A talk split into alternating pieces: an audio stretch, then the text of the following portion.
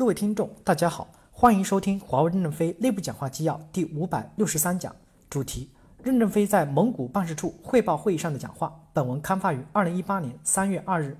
正文部分：小国的发展要符合客观规律，在客观条件内做到优秀。如果客观条件不具备，我们就不要去做，一定要量力而行。做不到的，叫减掉资源，把成本降下来。小国的优势就是你们想要做的新进项目。其他地区也许已经做过，你们可以好好学习，好好借鉴。项目之初要策划，项目阶段与交付后要复盘，这样新员工进步就快。多次复盘后可建模，当然不一定是数学方式，可以是定性方式。这么做，小国人才进步就快。到小国来，最好的条件就是努力做全科医生。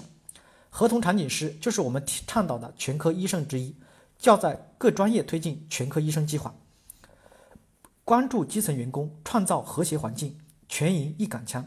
艰苦危险的国家可以多聘一些本地的司机，本地司机其实就是半个保镖，代表推动实现小费制度，这是对基层服务人员的一种感恩，建立了一种和谐关系，安全就有保障。感谢大家的收听，敬请期待下一讲内容。